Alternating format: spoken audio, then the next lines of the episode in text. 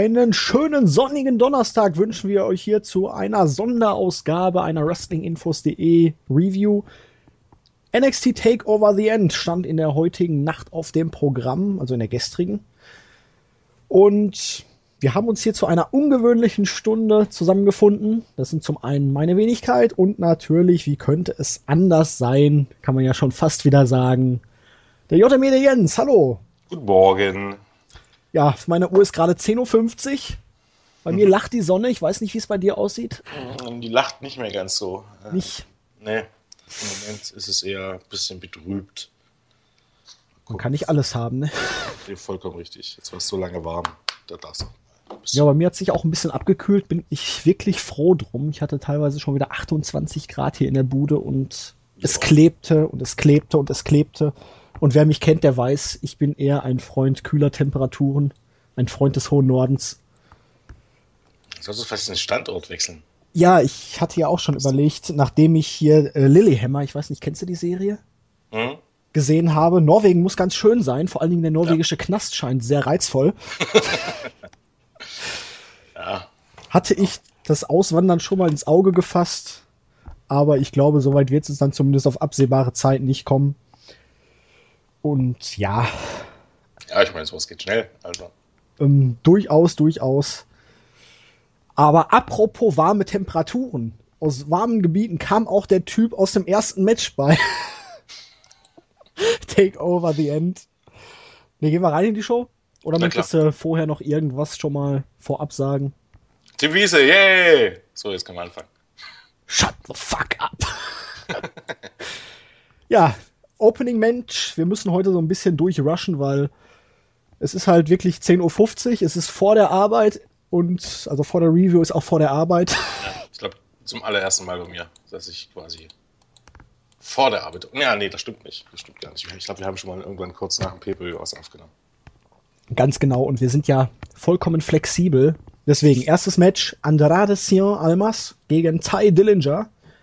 Und was direkt schon beim Entrance auffiel, The Perfect Ten ist in der Full Sail University over wie nix. So viele Perfect Ten Chants, bis dann irgendwann Andrade Cien Almas herauskam und irgendjemand dann anstimmte, he is 100, weil Cien heißt 100 anscheinend. Es war ein flotter Opener. Beide durften ein bisschen was zeigen. Es gab diesen einen Nearfall, wo die Leute es wirklich fast gekauft haben, dass Ty Dillinger hier den Sieg davontragen konnte, als Almas Kopf über in der Ringecke hing und einen Superkick verpasst bekam. Letztendlich war es dann aber doch eine relativ deutliche Geschichte für den ehemaligen La Sombra, 5 Minuten und 20. Er durfte ein bisschen Lucha Libre zeigen, hat aber sein volles Potenzial bei weitem noch nicht ausgeschöpft. Aber lieber Jens, das Outfit, mit dem er zum Ring kam, was fällt dir dazu ein? Äh, es hatte mich an irgendjemand erinnert. Ähm, jetzt versuche ich gerade wieder, was ich gestern gestern ähm, Gottfaser? Vor ja. Und da ist es wieder. Vollkommen richtig, ja. Ähm, wie gesagt, ich finde, es sieht ein bisschen aus äh, wie Justin Gabriel. Also äh, nur vom Bart her und von der Frisur her. Ähm, weiß nicht, ist ein komischer Mix. Wie gesagt, ich hätte mir ihn vielleicht erstmal als Lucha gewünscht, aber okay. Passt schon. Ähm, ja, ähm, von, der Länge, von der Länge her war es schon perfekt an sich. Also ich meine, es war jetzt kein direkter Squash, sondern es war so ein typisches Title Aufbaumatch, wenn man so möchte. Mal gucken, wo es her. Das Match war, wie gesagt, okay für ein 5-Minuten-Match. Ähm, könnte ich sagen, ein sehr gutes 5-minütiges Weekly-Match, wenn man so möchte. Ähm, habe mich ein bisschen gewundert, dass Ty Dillinger eben, also so Lucha Libre-mäßig ging es ja noch. Also man muss ja immer da auch bei US-Amerikanern das Gefühl haben, dass sie dann sich, äh, gerade was das Timing angeht äh, und die Schnelligkeit angeht, dann doch gerne mal verzetteln. Aber das hat hier ganz gut geklappt. Äh, ich glaube, da wird der gute äh, äh, Herr Almas dann nochmal mit ein paar anderen Wrestlern größere Probleme haben. Also ich glaube, wenn das dann bei, bei Samson probiert oder so, okay, der ist jetzt erst noch raus, aber ähm, ich glaube, dann werden wir noch den schönen einen oder anderen verbotschten Move sehen. Obwohl, die schneiden das ja meistens so aus. Vermutlich. Hm. Nö, muss ich auch sagen, war halt wirklich ein flotter Opener. Es war für Almas natürlich nicht einfach, weil die Crowd eben so hinter Andrade stand. Äh, hinter Andrade, ja. sag ich schon, hinter Dillinger stand. Ja. Aber ja, er hat sich ein bisschen schon in die Herzen der Fans gerasselt. Es war ein vor allen Dingen dieser Moonsault-Counter, als er den nicht traf, weil Dillinger auswich und dann doch den Standing Moonsault dann einfach zeigte. Ja, war ein gelungenes Debüt. Kurzer, knackiger Opener, hat Stimmung in die Bude gebracht. Und ich fand es halt wirklich sehr schön. Das ist bei NXT halt anders als im Main Roster, wie man dann hinterher sah, wie Almas feierte, wie Dillinger dann Richtung Backstage-Bereich ging und ziemlich frustriert war über seine entgangene Chance, hier groß aufzutrumpfen. Ja, man darf sich ärgern, wenn man verliert. Das ist wirklich wahr und das ist auch sehr schön, dass man das sieht. Das gab es auch hinterher noch ein paar Mal. Ja, das Outfit am Anfang passte halt nicht so unbedingt zum Auftritt im Ring. Das hat mich ein bisschen dann irritiert, als er da wirklich so ein bisschen Gottfaser-like reinkam, dann den Hut wegwarf, dann auch die komische weiße Buchse auszog mit den Hosenträgern. Ich weiß auch nie, nie so richtig, also ich verstehe manchmal die Gimmicks so nicht. Ähm, so ein, so ein Lucha-Gimmick kannst du grundsätzlich als Babyface immer einsetzen. Und du hast natürlich auch mal die Möglichkeiten, ähm, ihn als Ziel zu bringen und mal was Neues zu versuchen. Ich verstehe jetzt nicht, äh, wohin. Äh, erstmal verstehe ich das Gimmick generell nicht im Moment, muss man ja sagen. Oder er hat ja noch eigentlich gar kein Gimmick. Er hat die Maske abgelegt ganz, ganz genau. jetzt tritt er Aber so ein bisschen hat, komisch auf. Genau, er hat, er hat seltsame Entrance-Klamotten. Und das ist, sehe ich ähnlich wie bei Nove äh, Jose ist ja schön und gut, dass er dann over ist und dass das ganz äh, dass auch ein bisschen was Besonderes ist, was Stimmung reinbringt. Aber wir erinnern uns mal an Leute wie Adam Rose, wie äh, Tyler Breeze, wohin das führt. Und die jetzt mal, oder auch der Ascension. Oder wohin ja, das nicht führt. Ja, genau, vollkommen richtig. Das ist bei NXT over. NXT ähm, das sind so NXT-Opener-Gimmicks, die im Main-Roster auch mal kurzzeitig für zwei, drei Monate, wenn es gut läuft, im, im, in Openern und wenn es mal, wenn Vince noch, noch Bock drauf hat, gut laufen und danach ähm, verschwindet das sofort in der Versenkung. Deshalb weiß ich nicht, ob man nicht langsam mal damit aufhören sollte, den, den Leuten äh, seltsame Gimmicks zu geben. Und bei Almas, auch wenn ich, wenn sich mir das Gimmick noch nicht erschließt, habe ich einfach das Gefühl, dass es genau wieder in so eine Richtung geht. Weil, was sollte das? Es ist, ist halt dann auch so ein Pimp immer gefährlich, so ein bisschen Comedy-lastige Gimmicks, die, ja, sie stehen halt schon in Verruf von Vince irgendwann ins Lächerlich gezogen zu werden. Weil er halt diesen Humor hat und meint, hier, die sehen halt aus wie Lappen, haben ein Gimmick wie ein Lappen, da müssen wir sie auch wie Lappen darstellen. Ja, das Problem ist halt, die haben halt auch ähm, eine geringe Überlebensdauer. Also es ist einfach so, sowas, du, beziehungsweise die, die haben einfach, die haben einfach, ähm, wie nennt man es, die haben einfach äh, wenig Entwicklungspotenzial. Ja, ja, genau. Wenig, wenig Rage, wenn man so möchte. Also du kommst dort maximal bis mal kurzzeitig in die Midcard und kannst vielleicht mal ein, dann, dann war's das. Also das ist als Stimmungsmacher ganz gut, aber mal gucken, wie man das. Ich meine, noch können wir es ja nicht wirklich beurteilen, wenn wir jetzt ehrlich sind. Nein, aber es gibt, sagen wir mal so, wenige Leute, die es wirklich geschafft haben, das Gimmick genau. dann so weit weiterzuentwickeln, dass sie dauerhaft glaubhaft und relevant geblieben sind. Eben, das beste Beispiel ist ja Tyler Breeze. Ich meine, der stand bei NXT, okay, ich würde eher sagen, in einer Uppercard, aber hat den einen oder anderen, stand im einen oder anderen Main Event und man sieht ja, wo es gelandet ist. Also selbst, selbst wenn das Gimmick bei NXT funktioniert, ist es gut. Wenn das NXT bei NXT, äh, wenn das Gimmick bei NXT nicht funktioniert und dann holt dich hoch, äh, Ward Williams ist auch so ein Beispiel, wo man sagen könnte, dass das halt in den letzten Monaten nicht mehr gut funktioniert. Wobei man ja bei Tyler Breeze noch sagen konnte, das Gimmick hätte im Main Roster noch einigermaßen funktionieren können wenn man es ein bisschen abgeschwächt hätte. Genau. Ich glaube, das war ein bisschen over the top einfach. Das war so over the top, dass es dann schon wieder Comedy war irgendwie und dann das, damit ja, hast das, du keine Chance. Ja, so ein bisschen in die damalige Richtung John Morrison gegangen, dann mhm. wäre das noch einigermaßen möglich gewesen. So hat man es dann halt doch ein bisschen zu stark überzeichnet am Ende und ja, jetzt sieht man, worin oder wohin es geführt hat. Gehen wir weiter auf der Karte. Ja. NXT Tag Team Title Match stand dann an zwischen American Alpha, den Champions, und den Herausforderern Zero Revival. Und die Erwartungen waren hoch. Wir hatten ja in, bei Takeover Dallas schon ein fast perfektes Tag Team Match zwischen diesen beiden Teams. Mit dem großen Spot am Ende, wo dann American Alpha, nachdem sie ja wirklich vorher alles gewonnen haben, dann auch den Titel gewannen und ihren großen umjubelten Moment hatten. The Revival hingegen fand sich danach ein bisschen, ja, in einem Agro-Modus wieder, hat dann zu unserer Überraschung, wie wir es bei der Preview angesprochen haben, das letzte Weekly-Match gegen Champa und Gargano verloren und ja, es gab den Brawl bei der letzten NXT Weekly und jetzt dementsprechend auch viel Intensität in diesem Match. Es war dennoch klassisch aufgebaut. Es gab die Isolationsphasen, gerade mit Gable zwischendurch. Es gab aber auch diese typischen Face-Momente. Was habe ich das gefeiert, als sie die beiden per Suplex und dann Dropkick rausbefördert haben und dann im Ring richtig steil gegangen sind. Yep.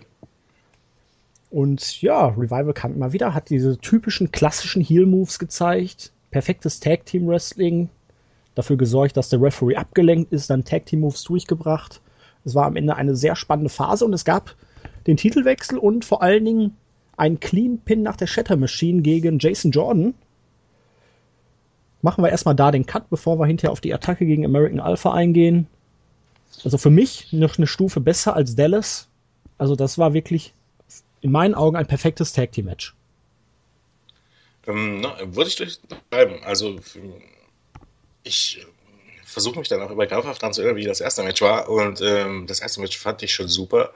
Ich würde es zumindest auf der gleichen Stufe sehen. Vielleicht war es wirklich einen Tacken besser. Ähm, dazu müsste ich die beiden vielleicht nochmal hintereinander angucken oder so. Ähm, es hatte die perfekte Länge, es hatte den perfekten Aufbau. Es hatte typische äh, Take-Team-Aktionen, das, was wir auch in der Briefe schon ausgeschrieben haben, äh, angesprochen haben, dass es eben nicht nur, äh, ähm, keine Ahnung, daraus besteht, dass es Hot Takes sind und, ähm, sondern dass die eigentliche Psychologie, dass eben dann zwei Leute sind, die auch mal zusammenarbeiten können, beziehungsweise wo verhindert werden kann, dass gewechselt wird und äh, dass zusammengearbeitet wird, das wird eben von den beiden Teams perfekt ausgenutzt. Ähm, was eigentlich immer großartig ist, weil das wirklich selten geworden ist, wenn man jetzt mal ehrlich ist. Ähm, und deshalb fand ich das auch sehr, sehr stark. Der ähm, Titelwechsel, der hat mich, sagen wir so, semi überrascht. Ähm, auch das haben wir in der Briefe anges äh, angesprochen, dass durch die Niederlage bei der Weekly ist es irgendwie ein bisschen wahrscheinlicher geworden. Also durch die Niederlage von, von Dash und Dawson bei der Weekly gegen Gargano und Jumper ist es irgendwie ein bisschen wahrscheinlicher geworden. Ähm, ja, äh, die finde ich jetzt im Nachhinein auch nicht wirklich besser, weil das ist halt ein bisschen WWE-Booking.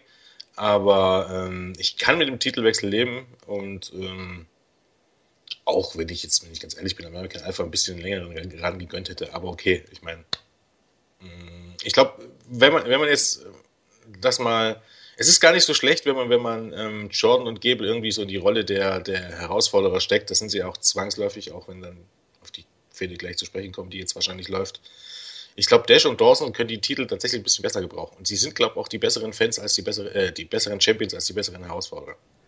Da bin ich bei dir, gerade weil sie wirklich als Heels so unfassbar gut funktionieren.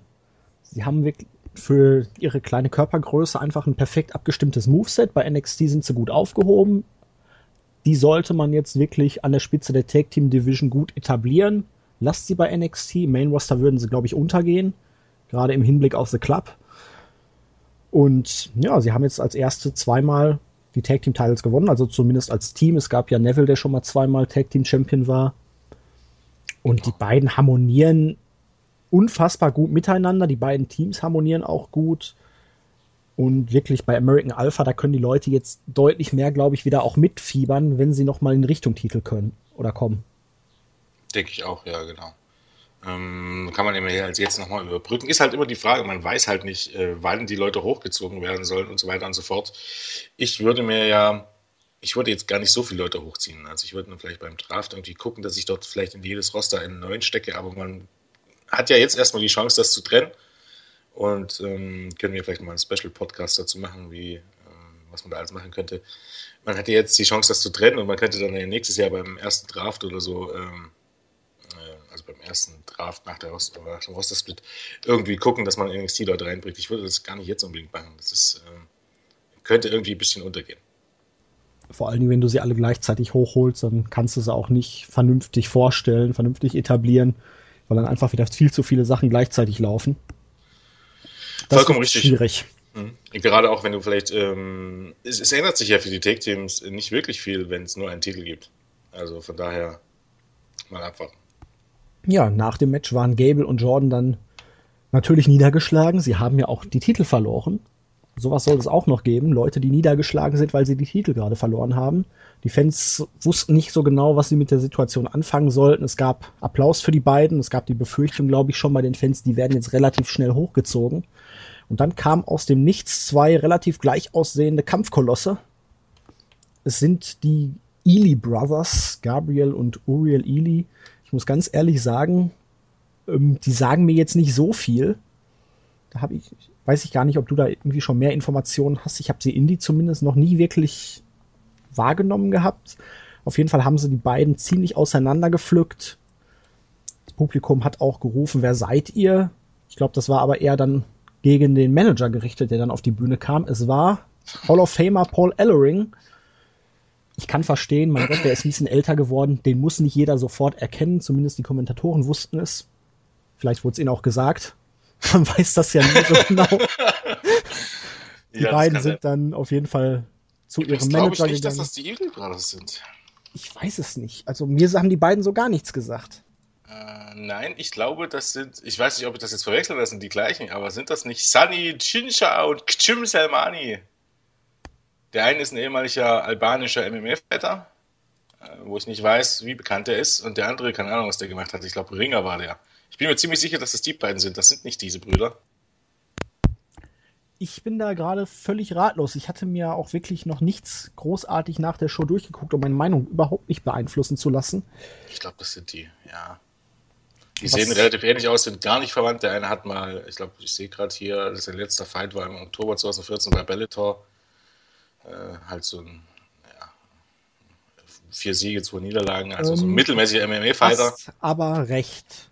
Ja. Sie heißen The Authors of Pain, also die Autoren des Schmerzes, Sunny Dinsa und Gjim Selmani. Genau und nichts mit Illibratis. Die gibt's auch, äh, aber die weiß ich gleich gar nicht, wie die aussehen, um ehrlich zu sein.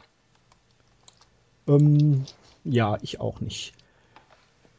Was hältst du denn von der Attacke und dem Aufbau dieses neuen Tag-Teams durch die Demontage der ehemaligen Champions? Die Attacke war jetzt erstmal an sich gut. Ich meine, die beiden sehen ein bisschen random aus.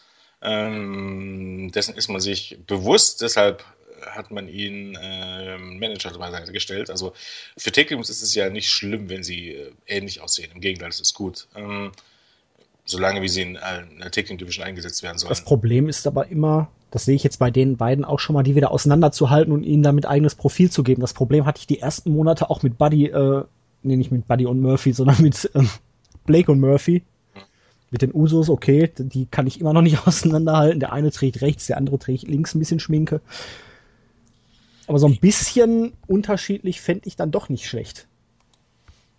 Ja, es ist an sich meistens auch besser, eben auch für, für, für eben eine Identität und auch möglicherweise eine Karriere als Einzelwrestler dann irgendwann mal. Äh, ob dies beiden es so weit schaffen werden, müssen bleibt erstmal abzuwarten. Wie gesagt, die Attacke war jetzt grundsätzlich gut, aber die beiden sind auch sehr, sehr grün. Und äh, ob sie wirklich so talentiert sind, dass sie sich da gleich durchsetzen werden, das warten wir mal ab. Ähm, ich gebe da gar keine Wertung ab. Kann sein, kann nicht sein. Ähm, und bis dahin ist es vielleicht gar nicht mal schlecht, wenn man das mal so funktioniert. Zumindest in der Take Team Division ist, kann man da ein bisschen immer übersehen. Also vielleicht lässt man sie dann auch lange als Take Team. Ein bisschen peinlich fand ich es tatsächlich. Ich habe gehöre auch zu den Leuten, wo ich mir dachte, wer bist du denn jetzt, äh, wenn die Leute einem Hall of Famer äh, Who are you entgegenschreien. Ups. Ja, musste jetzt aber auch nicht sein, sondern man hätte es ja eigentlich von den Fans auch einfach What the fuck oder irgendwie sowas, ne? Also ja, das, das ist richtig, das, das stimmt natürlich. Äh, das ist immer ein bisschen aber, seltsam. Aber ja gut, wie lange hat man den Kerl jetzt im TV nicht mehr gesehen? Ja, und man muss es auch ganz, also auch wenn er, ich, mir ist der absolut nicht in Erinnerung geblieben. Ich weiß, dass der eben ähm, die World Warriors, beziehungsweise die Legion of Doom ich weiß gar nicht, ob er die Legion of Doom überhaupt gemanagt hat, aber auf jeden Fall die Road Warriors. Ich glaube, ja, die Legion of Doom auch, ich glaube 92, da werde ich ihn vielleicht ein paar Mal gesehen haben. Aber grundsätzlich, das ist irgendwie, das ist so ein typisches Beispiel von, zumindest hierzulande, in den USA ist vielleicht ein bisschen anders, da gerade bei den älteren Wrestling-Fans, die NWE und so verfolgt haben, oder AWE. Aber hierzulande ist das irgendwie so eine typische Legende, die keiner kennt. Also, als man mir das dann gesagt hat, habe ich gedacht, okay, ja, hm, jetzt, jetzt wo du es sagst, alles klar. Aber für 62 hat er sich gut gehalten, wir mal so. Und ich glaube einfach, ähm, der hat genügend Erfahrung. Ist vielleicht eine gute Idee. Und wir hatten ja auch in der Preview schon angesprochen, dass man eigentlich bald mal wieder neue Tag-Teams braucht. Und ja, WWE hat auf uns gehört. Sehr schön. Ich glaube, so, sowas ähnliches tatsächlich haben wir nicht sogar drüber ge gesprochen. Das, ja. das, ich glaube, das sind diese beiden Typen, die da immer maskiert rumgelaufen sind. Das sind die Autos of Pain. Das weiß ich nicht. Ich glaube schon, die waren äh, ja bloß bei Hausschuss und so, da gab es bloß ein paar Bilder. Ich glaube, das waren die beiden. Ich glaube, die haben wir angesprochen in der Preview. Genau. Na gut. Backstage war dann Asuka, die ähm, auf Bailey traf. Die gab ihren Handshake und dann ging es weiter mit dem dritten Match, Singles-Match zwischen Nakamura und Austin Aries. Ja, mein Gott, ich sage auch mal Aries. Ähm, es gibt ja auch genug Leute, die es unterschiedlich aussprechen. Aber ich bleibe einfach mal nach dem Kommentar, dass wohl Aries ausgesprochen wird, dabei. Wir sind ja durchaus verbesserungsfähig. Ja, das Match, was im Vorfeld zumindest von mir am, okay, am meisten erwartet wurde. Es gab bombastische Reaktionen für Nakamura. Die Fans haben dieses Mal sogar seinen Theme-Song mitgesungen. Mhm. Und ja, es fing verhalten an. Es gab dann eine ziemliche Dominierungsphase von Ares, hat das Bein von Nakamura bearbeitet. Der kam irgendwann zurück, hat keine Beinverletzung oder irgendwie sowas gesellt. Es entwickelte sich dann ein offener Schlagabtausch und es gab ein paar schöne Spots wie den Death Rally Driver von Ares da gegen Nakamura auf dem Apron, dann der Suicide Dive von Ares, der verpasst hat, und dann voll in die Rampe ging, da in die Absperrung. Es gab dann einen Kinshasa gegen den Nacken, einen Inverted Exploder und dann den Kinshasa nochmal zum Finish. Bockstarkes Match. Aber das habe ich auch bei uns im Forum schon unter dem Bericht geschrieben. Ich glaube, meine Erwartungen waren hier einfach zu hoch. Es fehlte für mich dieser eine spezielle Moment, der dieses ganze Match denkwürdig legendär macht. Da hätte ich mir einfach gewünscht, dass Ares da den letzten Kinshasa nochmal ausweichen kann, irgendeinen Move selber durchbringt, einen richtig harten mit viel Impact, wo dann die Leute wirklich denken, oh scheiße, jetzt hat er Nakamura und dann kommt so ein zwei, drei Viertel Kickout und dann macht Nakamura den Sack zu. So dieser Moment hat mir ein bisschen gefehlt. Es war dann Ares am Dominieren, macht dann den einen Fehler, indem er den Suicide Dive daneben setzt, dass Nakamura profitiert und das Ding ist schon zu Ende. Das war mir so ein Ticken zu früh. Aber meckern auf hohem Niveau. Entschuldigung, äh, natürlich, meckern auf hohem Niveau. Ähm, aber ansonsten bin ich da ganz bei dir, obwohl wir uns vorher nicht abgesprochen haben. Ähm, man kann es ja auch mal vergleichen, beispielsweise jetzt mit 10 gegen Nakamura. Und da fallen mir sofort ein paar Spots ein, die man gezeigt hat, die wirklich, die das Match wirklich besonders gemacht haben. Also sei es jetzt auf einmal, als beide angefangen haben, die harten Dritte zu zeigen, sei es als äh, ähm, ja hier das Slutfest in, in der Mitte des Rings, sei es der Dive durch, durch außerhalb des Rings, den Nakamura mit einem Kick abgefangen hat oder so. Das waren also alles Momente, ähm, oder, oder auch äh, den Verzicht auf Nearfalls und trotzdem, dass man ab und zu Nearfall, also den Verzicht auf, auf Finisher Overkill und trotzdem, dass man ein paar Nearfalls erzielt hat. Alles so Sachen, die Said gegen Nakamura wirklich besonders gemacht haben. Und bei Arias gegen Nakamura, das war ein sehr gutes Match. Wie wir immer so sagen, vielleicht ein, ein gut, ja, äh, kann man jetzt sagen, ein, ein sehr gutes Wickelmatch, sehr ein bisschen unfair das Ganze. Aber es war ein sehr gutes Match. Aber es war auf gar keinen Fall irgendwie ein Match of the Year-Kandidat. Es fällt absolut ein bisschen das Besondere. Die haben ein gutes Match, die haben alle ihre Moves untergebracht und das war mir auf gut Deutsch, äh, wenn ich das jetzt so sagen muss, ein bisschen zu sehr WWE Standard-like. Die hatten ein paar, ein paar Spots gab es natürlich, wie du bereits sagte, als Elvis beispielsweise außerhalb des Rings durch ähm, äh, gegen die Barrikade flog. Und auch ähm, das Finish, äh, was ich immer ganz gut finde, dass es nicht überraschend nach dem einzigen Finish erinnert, sondern dass es einfach eine Folge von drei, vier Moves ist und dann das Ende Gelände, weil der andere sich nicht mehr wehren kann. Sowas finde ich immer sehr, sehr erfrischend, ähm, weil man es eben halt mittlerweile äh, fast gewohnt ist, dass äh, nur der Finisher zum Sieg führt und dass der Finisher meistens eine einzelne Aktion ist und sonst ist es ein Squash-Match.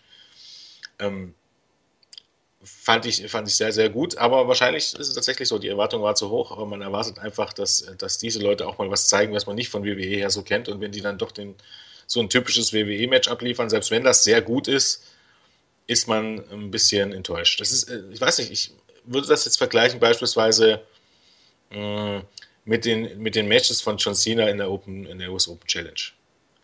Ähm, wo es auch eher meistens so war, dass es, dass es äh, jede Woche das Abspulen der gewissen Moves ist, aber dass du dort gar nichts irgendwie hatte. Äh, das die Psychologie und so, das war jede Woche ein, ein gutes bis großartiges Match. Ähm, war aber einfach nicht so, dass da Dinge basiert sind, an die du dich drei Wochen später noch erinnern konntest. Ja, und hier kam für mich im Laufe des Matches halt noch so ein bisschen dazu, dass Ares lange Zeit das Bein von Nakamura bearbeitet hat mhm. und das dann überhaupt keine Rolle im Laufe des Matches mehr spielte.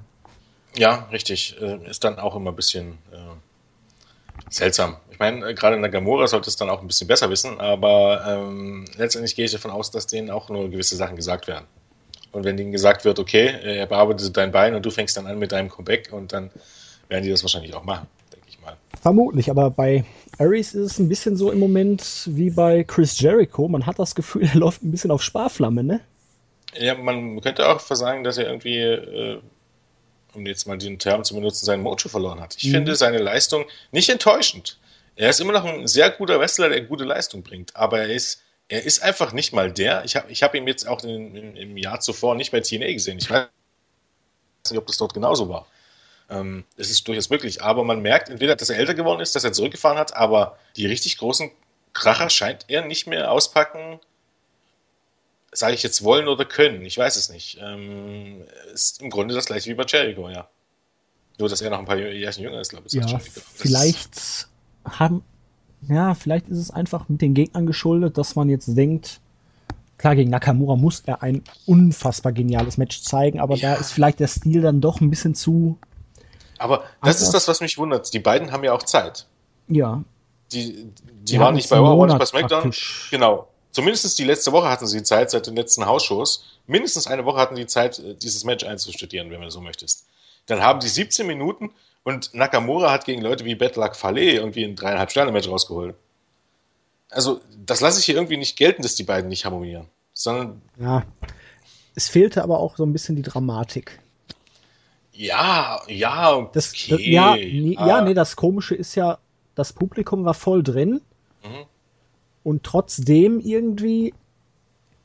Äh, ja, ich weiß nicht. Also, es war ein wirklich ein starkes Match. Ich will das Match jetzt bei weitem nicht schlecht reden, aber es klingt immer so, als wäre man es dann schlecht reden, ja, nein. wenn man irgendwie ähm, ganz andere Erwartungen hatte. Das war so, wenn ich jetzt mal das Tag Team Match wirklich rausnehme.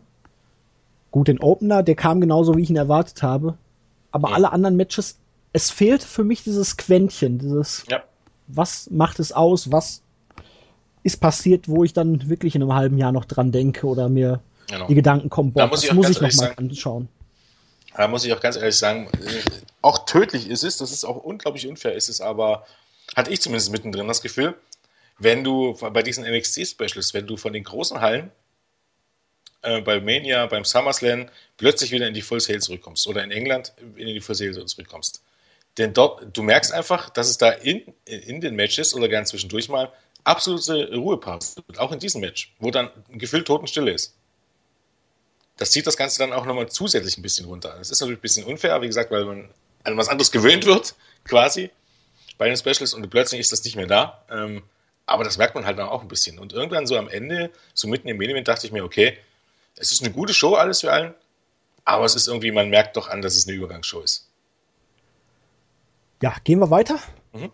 NXT Women's Championship Match, Asuka gegen Nia Jax.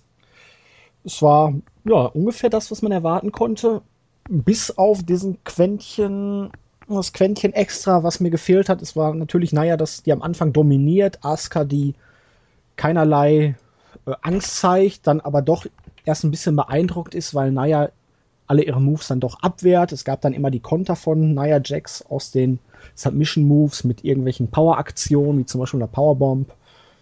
Und am Ende hat diese Asuka dann doch soweit, hat einen richtig schmetternden Kick gesetzt, der Nia Jax dann so ein bisschen ins Taumeln brachte und das konnte sie dann ausnutzen, um mit weiteren Kicks dann am Ende den Sack zuzumachen. Das Finish hat mir sehr gut gefallen, weil es halt wieder eine Move-Folge war und es war halt glaubhaft, dass sie nach diesen zahlreichen Kicks dann am Ende liegen blieb, weil auch die Kicks von Asuka ja im Vorfeld in den letzten Monaten immer wirklich als tödlich dargestellt wurden. Aber hier auch, es kam mir dann am Ende doch ein bisschen alles zu schnell es war wirklich die Dominationsphase von Nia und dann kam dieser eine Kick und dann war es auf einmal schon zügig vorbei. Ich muss aber auch sagen, dass mich Nia hier doch ein bisschen positiv überrascht hat. Sie konnte wrestlerisch erstaunlich gut mitgehen, ein paar schöne Konter gezeigt, die ich ihr nicht zugetraut hätte, auch in Sachen Beweglichkeit. Und diese Geste am Ende passte natürlich nochmal gut. Ja, komm hier, das ist alles, was du hast. Und auch nach dem Match wie dann der Ringarzt erstmal zu ihr ging, sie weiterhin noch so ein bisschen benebelt in der Ecke hing, als ob sie wirklich völlig einen Sitzen hätte. Aber da war auch, also so ein Slugfest oder irgendwie sowas hatte ich mir erhofft bei dem Match am Ende, wo die beiden sich dann gegenüberstehen und dann wirklich sich nochmal die Rübe weichprügelt. Das hat mir hier einen Ticken gefehlt. Stimmt, ja. Ähm, das hätte es vielleicht das Ganze noch mal ein bisschen, ein bisschen besser gemacht. Ähm, ansonsten bin ich auch hier weitestgehend bei dir. Ähm, man hat halt das gut umgesetzt, eben von wie naja, Jax, äh, das große böse Monster und Asuka, die sich äh, furchtlos den Monster stellt, die unbesiegte Asuka, die sich furchtlos diesen Monster stellt. Und natürlich hat dann Jax dominiert eine Zeit lang und äh, Asuka im Rahmen ihrer ihre Fähigkeiten zurückgeschlagen. Das war alles perfekt in dem Sinne. Ähm, ich fand es ganz lustig. Mir dämmerte es dann. Ich glaube, das war, ich weiß ganz genau, welchen Move Nia Jax zeigen wollte. Auf jeden Fall hat Asuka gekontert und ich dachte erst, okay, das war jetzt vollkommen verbotscht, weil Nia Jax gestolpert ist und Asuka hat, das war aber, sollte ein Konter in den Engel. Du meinst den Heel Hook?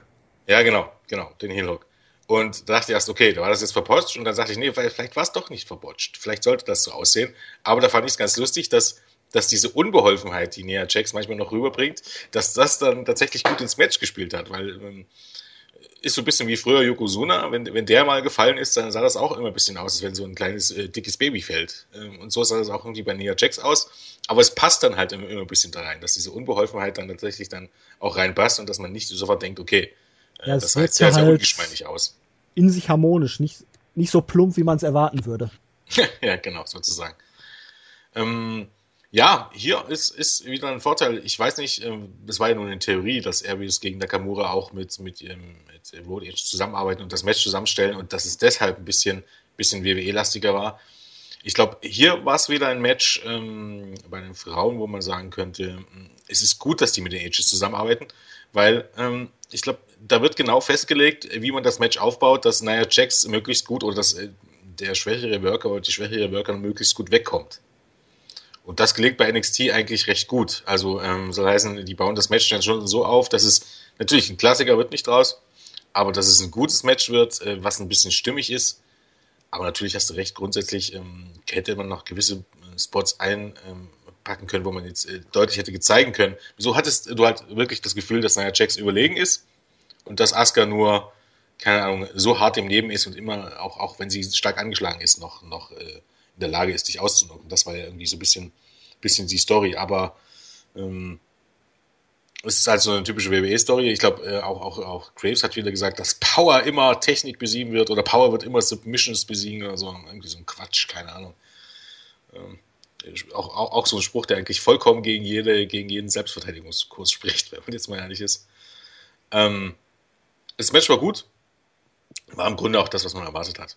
Also da muss ich ganz ehrlich sagen, da war ich jetzt nicht unbedingt enttäuscht. Ich war auch nicht enttäuscht, aber ich hatte mir halt noch ein bisschen mehr erwartet. Mhm. Weil gerade so eine Sequenz, weil die halt beide eher auf Kraft gehen und auf harte Strikes ja, und so. Wäre schön gewesen, ja, ja. Ich, ich verstehe dich schon. Da bin ich schon ganz bei dir an sich. Aber irgendwie hat man es auch im Laufe des Matches wieder so ein bisschen transportiert, dass Nia Jax in den großen Matches zu überheblich wird, ne? Die Art und Weise, wie sie die Cover mhm. ansetzt. Genau. Genau, es ist vielleicht auch ganz gut, ähm, so schwächt man sie dann auch tatsächlich nicht. Also so sind äh, diese Niederlagen, ähm, es passt ja zu dem Heal ganz gut und ähm, so ist es einfach so, dass man immer so ein bisschen, auch wenn man es vielleicht nicht direkt erwähnt, aber immer so ein bisschen die Ausrede hat. Zumindest wenn es die Kommentatoren dann auch aufgreifen. Das ist natürlich der Punkt, aber es wirkte halt wieder so, anstatt mal richtig das Bein hochzuheben, sich einfach ja. nur mal locker drauflegen oder die Arme runterdrücken auf die Brust. Nö, genau. Dann war William Regal backstage bei irgendeiner Interviewerin. Ich weiß gerade nicht, wie sie heißt. Keine Ahnung. Ähm, die, soll, die Namen sollte man sich auch nicht merken, die wechseln monatlich. Genau. Redete dann über die heutige Show und den Main Event, ehe dann auf einmal hinter ihm Bobby Roode vorbeilief und dann kam ein Mitarbeiter, flüsterte ihm was ins Ohr und Regal musste dann ganz eilig in sein Büro Bobby Roode hinterher. Fand ich cool gemacht. Mhm hatte dann schon gedacht, oh, vielleicht kommt da sogar nach dem Main Event dann irgendwie noch ein Showdown oder hebt man sich das dann wirklich für die Tapings auf? Ich hoffe eben, dass man Bobby Root ein bisschen besser sofort von äh, in die Startlöcher bringt aus Austin Aries irgendwie. Ja, ist halt die Frage, gegen wen er ran darf. Ne? Im Moment hast du ja nicht mehr so viele etablierte Leute. Ja, du müsstest halt, ähm, das Problem ist, dass man nie so richtig genau weiß, jetzt abgesehen äh, dadurch, dass sie sich prügeln, warum die Leute hinter dem Titel kämpfen. Das ist ein bisschen das Problem. Äh, Eigentlich äh, müsste man es ja, ein, oder man könnte es einfach machen, indem jeder praktisch für sich auch den Title Shot dann fordert von wegen und dann ja, kommt der andere und möchte genau, ihn als ja. erstes haben und deswegen genau. fängt dann sowas an und daraus kann sich ja dann immer noch eine andere Geschichte entwickeln. Genau, dass du auch vielleicht mal sowas wie eine Vorentscheidung hast, weißt du? So praktisch eine Vorentscheidung, wer als nächstes mal, das muss ja nicht so, so angesprochen werden, aber zu sagen, okay, Bobby Root und Austin Airways kämpfen jetzt darum, wer wer nach Nakamura, jetzt gehen wir mal davon aus, dass Nakamura der nächste Herausforderer von Joe wird, nur, nur angenommen, Austin Aries und Bobby Roode kämpfen jetzt darum, wer nach Nakamura als nächstes auf den Champion trifft. Oder wer nach dem Match Joe gegen Nakamura. Also so ein bisschen, dass du sagen könntest, die, die, die wresteln um die Reihenfolge und die versuchen zu beweisen, wer der Bessere ist. Jetzt wieder zu bringen, keine Ahnung, irgendein Monster attackiert Wrestler Art, dann hast du wieder eine Fähigkeit, die Übergangsfähigkeit, die sie zieht, bevor die nächste kommt, wie das mit Arius und Corbin der Fall war. Äh, funktioniert irgendwie nicht so richtig. Nee, und das hat man ja eigentlich jetzt schon bei Nakamura und Aries gemacht, die beide Ansprüche auf den Titel geltend gemacht Sowas haben. Sowas in der Art, ja. Genau. Wenn so du da gute Worker hast, funktioniert das. Ja. Genau. Dann wurde der Steel Cage runtergelassen und wir hatten den Entrance von Finn Balor als erstes als Dämon. Ich glaube sogar noch ein bisschen düsterer als sonst. Hauptsächlich schwarz-weiß dieses Mal sein Paint. Weniger rot als üblich. Mhm. Und ja, Samoa Joe wirkte auch sehr entschlossen. Und dann hatten wir das Match. Es gab die viele Versuche dann doch erstaunlicherweise auch von Joe am Anfang schon rauszukommen. Der Käfig wurde im Laufe des Matches eingesetzt. Joe hatte seinen Musclebuster am Anfang mal durchgebracht, der nicht gereicht hat. Der Coup de Gras von Baylor hat nicht gereicht. Es gab dann einen relativ schönen Spot, als Joe Baylor auf dem obersten Seil festgehalten hat. Dann gab es diesen Kick gegen den Kopf und in dem Moment, wo Joe dann zusammensackte, fiel Baylor dann zwischen die Seile mit seinem Weichteilen und konnte deswegen nicht rausklettern. Den fand ich richtig schön gemacht, den Spot. Mhm. Und am Ende war es dann halt so, Baylor war kurz davor rauszuklettern. Joe hat ihn irgendwie noch erst am Bein, dann am Arm gegriffen, zog ihn rein und hat dann Musclebuster vom zweiten Ringsaal gezeigt. Pin nach 16 Minuten Ende. Ja, auch hier ist es wieder so gewesen. Es war ein gutes Match, aber es zog sich so irgendwie wie die ganze Fehde wenn man jetzt die ganze Feder Revue passieren lässt, vom ersten Moment bis zum Split, diesem ganzen Tag-Team-Gedöns, dann hinterher den drei Matches, du kannst eine DVD nur über diese Fehde rausbringen, aber du hast kein Match dabei, was irgendwie denkwürdig war. Hier auch, es fehlten mir so die Momente, wo wirklich das Publikum mitgeht, wo gerade im Käfig dann vielleicht keiner versucht am Anfang rauszukommen und irgendwann hauen sie sich wirklich alles um die Ohren, was sie haben. Keiner kann den anderen bis drei auf der Matte halten oder zur Aufgabe zwingen.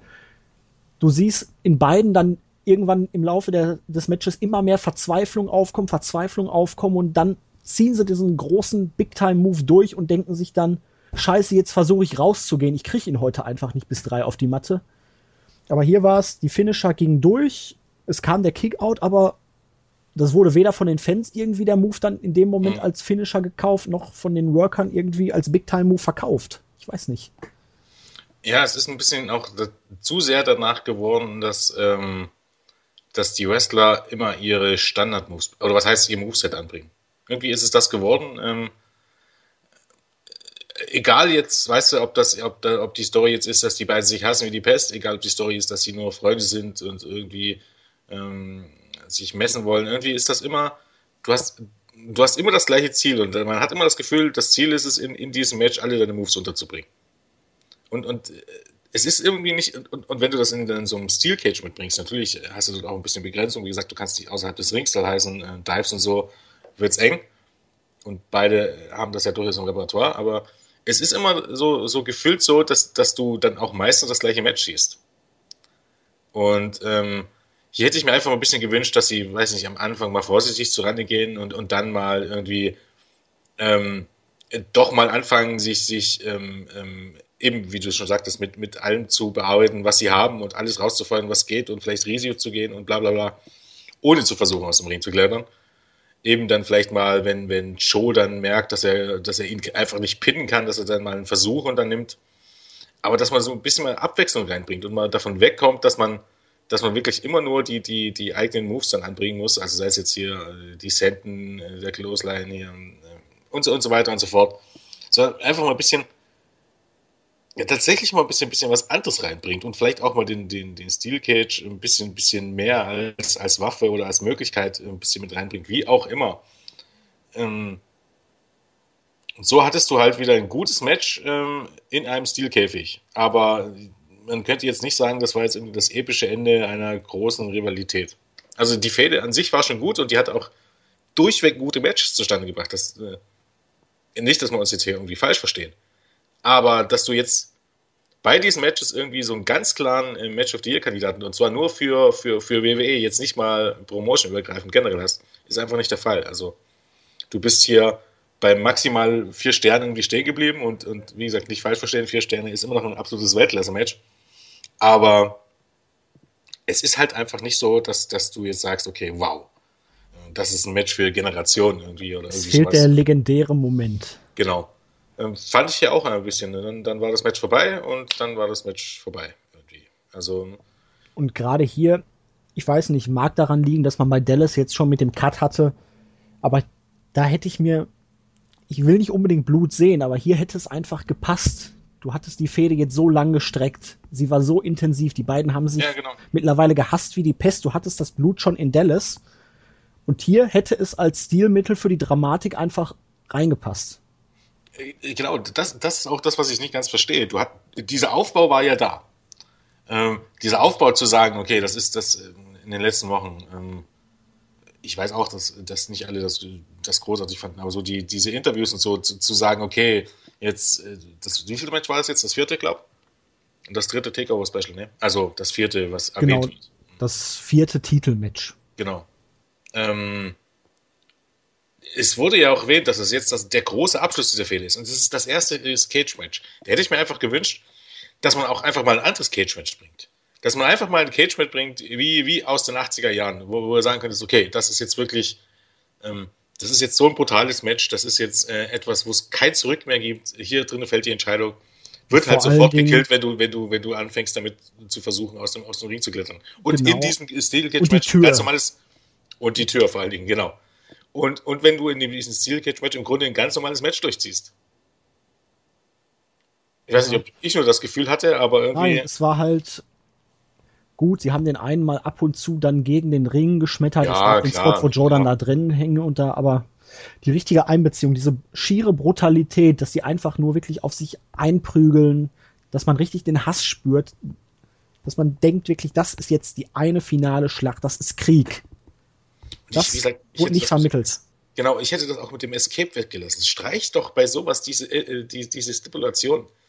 Die ist so bescheuert, gerade wenn das wenn das so das, das Blow-off-Match sein soll. Was soll das? Ich, ich äh, bewerbe das Match damit, dass das ähm, der, das finale Match dieser, dieser epischen Fehde ist und äh, dass die beiden äh, so gefährlich sind für ihre, für, für, für, für die Fans drumherum, weil sie sich überall brawlen, dass du das in, dass du die beiden Tiere in den Käfig stecken musst.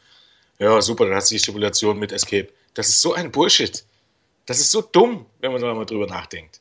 Dann streich doch diese Kackstipulation und dann ich meine, grundsätzlich ist es auch wieder so, du, du brauchst dich dann natürlich dann eine weitere Möglichkeit. Und das ist auch die Denkweise bei WWE, bin ich mir ziemlich sicher. Wenn du aber schon keine Dives zeigen kannst, dann.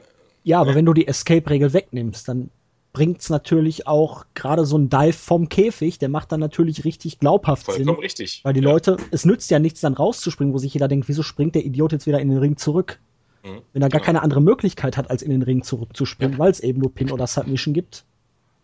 Ganz genau. Aber gerade bei der Fehde hätte man es halt auch mit der Escape-Regel noch so machen können, dass beide sich so dermaßen hassen, dass sie unbedingt den klaren Sieg via Pin oder Submission wollen und dann erst wirklich mit der Match-Story, sie können den anderen nicht besiegen und deswegen am Ende versuchen abzuhauen. Selbst so hätte man es aufbauen können, es hätte großartig werden können. So ist es halt nur gut gewesen. Mhm, genau, sehe ich, sehe ich genauso, dass man zumindest das über eine lange Zeit rum, dass man dieses Escape vielleicht irgendwann als Special einbauen kann, weißt du, praktisch ähm, eben, die können sich beide nicht besiegen und irgendwann versuchen es halt darüber, Hauptsache, gerade für den Heal wäre das sehr gut gewesen. Am Ende Hauptsache, ich gewinne. Aber das zumindest am Anfang mal vollkommen wegzulassen, wäre echt eine gute Idee gewesen. Wie gesagt, du hast ein sehr gutes Match. Ist für mich auch ein bisschen ähm, Story of the Night irgendwie, oder? Ja, Ich hab's symptomatisch, wenn man so möchte. Ähnlich habe ich es im Board auch geschrieben gehabt. Die Erwartungen waren vielleicht alle zu hoch und es gab halt diese Matches bis auf das Tag Team Match, dass mir da einfach dann dieses eine Quäntchen gefehlt hat, wo ich dann wirklich sage, das hat dieses Match jetzt besonders gemacht. Deswegen werde ich mich an das Match erinnern und deswegen schaue ich es mir vielleicht ein zweites Mal an. Ähm, ich hatte einfach das Gefühl, dass es ein, ähm, dass es ein typischer, normaler WWE Pay-Per-View war. Die sind als Shows für sich gestellt immer gut, weil du immer gutes Wrestling siehst. Aber es ist tatsächlich nichts, an was du dich erinnerst. Also ich fand es jetzt noch deutlich besser als jedes, jeden Main-Roster-Pay-Per-View, das muss ich sagen, weil es war wirklich oh. nichts dabei, was abgestunken hat. Das ist das Problem. Die sind länger und du hast meistens irgendwelchen Quatsch dabei, den, ja. den kein Mensch sehen will. Das ist natürlich hier nicht der Fall, das Aber muss man sagen. Aber es war halt im Vergleich zu anderen NXT-Specials dann doch, sagen wir mal, ah, durch, nicht durchwachsen. Es war ähm, ich weiß nicht, wie viele Specials sind es jetzt. Man muss schon sagen, wenn man jetzt alle Specials zusammen hat, würde ich sagen, das ist irgendwie unter the bottom free, würde ich mal sagen. Es war solide Kost. Ja. Äh, äh, Oberer Durchschnitt. Ist, genau, es ist eine gute Show. Für, für, für ein NXT-Special muss man sagen, war es eher unter das Drittel. Aber es ist eigentlich unfair, weil eigentlich, wie gesagt, das war eine gute Show. Man, man, das, das klingt immer so furchtbar negativ, wenn man da was Schlechtes sagt. Aber es ist einfach so, wir sind wahrscheinlich auch einfach verwöhnt. Das ist, ähm, ja, aber es war halt wirklich zwei Monate aufgebaut und du hattest diese zwei Dream Matches auf jeden Fall, wo du dir dann dachtest, boah, da hasse die viereinhalb plus Sterne. Ja. Eins von beiden wird's auf jeden Fall reißen und wenn dann alle nur im Bereich von vier bis vier ein Viertel liegen vielleicht, da würde ich sogar sagen, also für mich persönlich war das Tag Team Match das Match of the Night. Und dann kurz dahinter Nakamura Arias und dann Baylor gegen Joe. Ja, würde ich auch so sagen. Ähm, ist halt das Gefühl auch, dass beim Take Team Match, da war ich, wie gesagt, da, da hätte ich drin. mitgegeben. Ja, genau. Und da hätte ich auch gesagt, dass es vielleicht tatsächlich ein bisschen besser war als das erste Match äh, oder als das letzte Match der beiden. Äh, Nakamura gegen Aris war für mich äh, nicht so, ich sage jetzt nicht schwächer, sondern ich sage auf keinen Fall so stark wie Nakamura gegen Sane, sagen wir es mal so. Äh, immer positiv ausdrücken, das ist immer eine gute Sache. Und ähm, Joe gegen Bela, ja, war halt das äh, ein, ein, typisches Joe gegen Bela Match in dieser Fehde. Äh, es ist sehr, sehr gut, aber am Ende ähm, denkt man immer auf dem Papier, dass es noch, noch viel, viel besser ist. Gut, dann sind wir durch mit dieser Review. Was erwartest du jetzt vielleicht und nach, nach zwei, drei Minuten von den kommenden Tapings? Ja. Ähm, Welche Richtung wird NXT einschlagen? Ich weiß nicht. Ich glaube, es wird sich jetzt erstmal nicht so viel verändern, habe ich, hab ich so ein Gefühl. Ich glaube, zumindest jetzt nicht bei den nächsten Tapings. Ich glaube einfach, dass man bis Juli, bis der Roster-Split ist, nochmal eine Fäde bringen wird, äh, jeweils Fäde bringen wird, vielleicht Übergangsfäden. Ähm, auch vielleicht die nochmal Titelmatches bringen wird im Juli. Und vielleicht nach Juli wissen wir dann vielleicht mehr. Erstens, wohin es vielleicht Richtung Brooklyn geht und zweitens auch, was Rostersplit angeht. Ich kann mir nämlich durchaus vorstellen, dass Leute wie ähm, Baler oder Leute wie, ähm, sag schon, American Alpha nur bis Juli da bleiben und jetzt bis Juli noch irgendwie ein bisschen was dazu bekommen, auf gut Deutsch bei den heutigen Tapings. Und dann im Juli dann tatsächlich dann ähm, vielleicht nach und nach, wenn man die in dem Main Event, also so typische, typische Fädenaufbau für ein Main Event in der NXT Weekly, und dann danach irgendwie ähm, ins Main-Roster geschickt werden. Das jetzt praktisch noch nicht ihr Abschied war, sondern erst dann im Juli irgendwann, wenn dann auch der Roster-Split ist. Deshalb erstmal abwarten. Aber ich glaube, die Tapings werden relativ interessant. Es ist auch sehr schwierig zu sagen, wo, wo es hingehen wird. Aber so sehr man Live-Shows auch mag, das Schöne an den Tapings bei NXT ist ja wirklich, man hat dann in ein, zwei Tagen erstmal für vier Wochen Sachen gebuckt und man kommt und nicht auf blöde, nicht genau, man genau. kommt nicht auf blöde Gedanken, in einer Woche dann wieder irgendwas über den Haufen werfen zu wollen. Voll, Deswegen ist NXT, glaube ich, auch immer noch so gut, einfach weil man nicht die Möglichkeit hat, wöchentlich irgendwas zu ändern. Genau. Man sieht ja auch, dass Tapings grundsätzlich gar nichts Schlimmes sind. Also bei NXT ist das der Fall, ist in Lucha bei Lucha gerade noch viel mehr der Fall. Bei Lucha Underground ist es ja auch so, sogar so, ist mal davon abgesehen, selbst wo man nicht alles durcheinander aufgezeichnet hat, wenn du dir das anguckst, äh, du kannst daraus gar nichts nehmen. Du hast einen Haufen Matches, wenn ich dran denke, die, die allerersten Tapings, die dort waren, wo ich dort gesehen habe, Chavo Guerrero gegen Blut Demon Jr., dachte ich mir, um Gottes Willen, was wird denn das für eine peinliche Scheiße? Was wird das für ein, für ein Triple-A-Müll? Ähm, du kannst aus den Tapings grundsätzlich nichts entnehmen. Bei WWE ist es halt so, du hast du halt viele Engels, du hast du viele Promos und so, wo alles, also im Ring, wo alles schon wesentlich klarer wird. Aber grundsätzlich ist es relativ einfach, einfach, äh, einfach, einfach, weil einfach, einfach, einfach ist. Ist einfach, einfach, einfach. Ähm, genau. Kannst du eigentlich dieses, kannst du eigentlich diese Spoiler vermeiden, wenn du möchtest. Du brauchst einfach nur nicht diesen Tapping-Bericht angucken. Ansonsten gibt es denn Jungs jetzt große Spoiler, vielleicht mal, wenn jemand ein Typ feiert, aber ach Gott. So mache ich das ja auch schon seit Ewigkeiten bei NXT und Lucha Underground. Mhm. Und man hat dann auch einfach ein bisschen mehr Spaß an den Shows, muss man ganz ehrlich so sagen. Gut. Ja. Uns läuft die Zeit davon, deswegen machen wir jetzt hier Schluss für heute. Ich hoffe, ihr hattet Spaß und dann hören wir uns nächste Woche zum Monday Night Raw Review in noch unbekannter Konstellation wieder. In diesem Kein Sinne. What? Ja, TD Slam Reverse. Nein, ähm, das war ein Scherz. Aber nein. Die Show ist gar nicht schlecht. Äh, also äh, auf dem Papier, muss man ja sagen. Das mag sein, aber es war diese Woche genug. Gehe ich mit? Ich, ich möchte ich nicht. Ich auf, vielleicht gucke ich mir an, aber man muss ja nicht für alles ein Review machen. Ganz genau. Und wenn die Show wirklich überragend war, dann kann man da hinterher nochmal drüber sprechen. Vielleicht kommt dann auch noch was. Bis dahin würde ich mal sagen, lassen wir es erstmal sein. Musst du da auch grinsen, wenn wenn du das hörst? Wenn wir über tne paper reden und sagst, wenn die Show überragend war. und die muss ich da grinsen. Ich grinse immer, wenn ich über TNE rede. Es ist so ein bisschen, ähm, ich weiß nicht, Schadenfreude nicht, aber es ist halt so ein bisschen das suffisante Gefühl. Ach, das wird doch eh nicht passieren. ja, genau, es ist irgendwie. Es ist traurig geworden, aber gut. Schönen Start ins Wochenende dann schon mal und bis die Tage. Tschüss. Tschüss.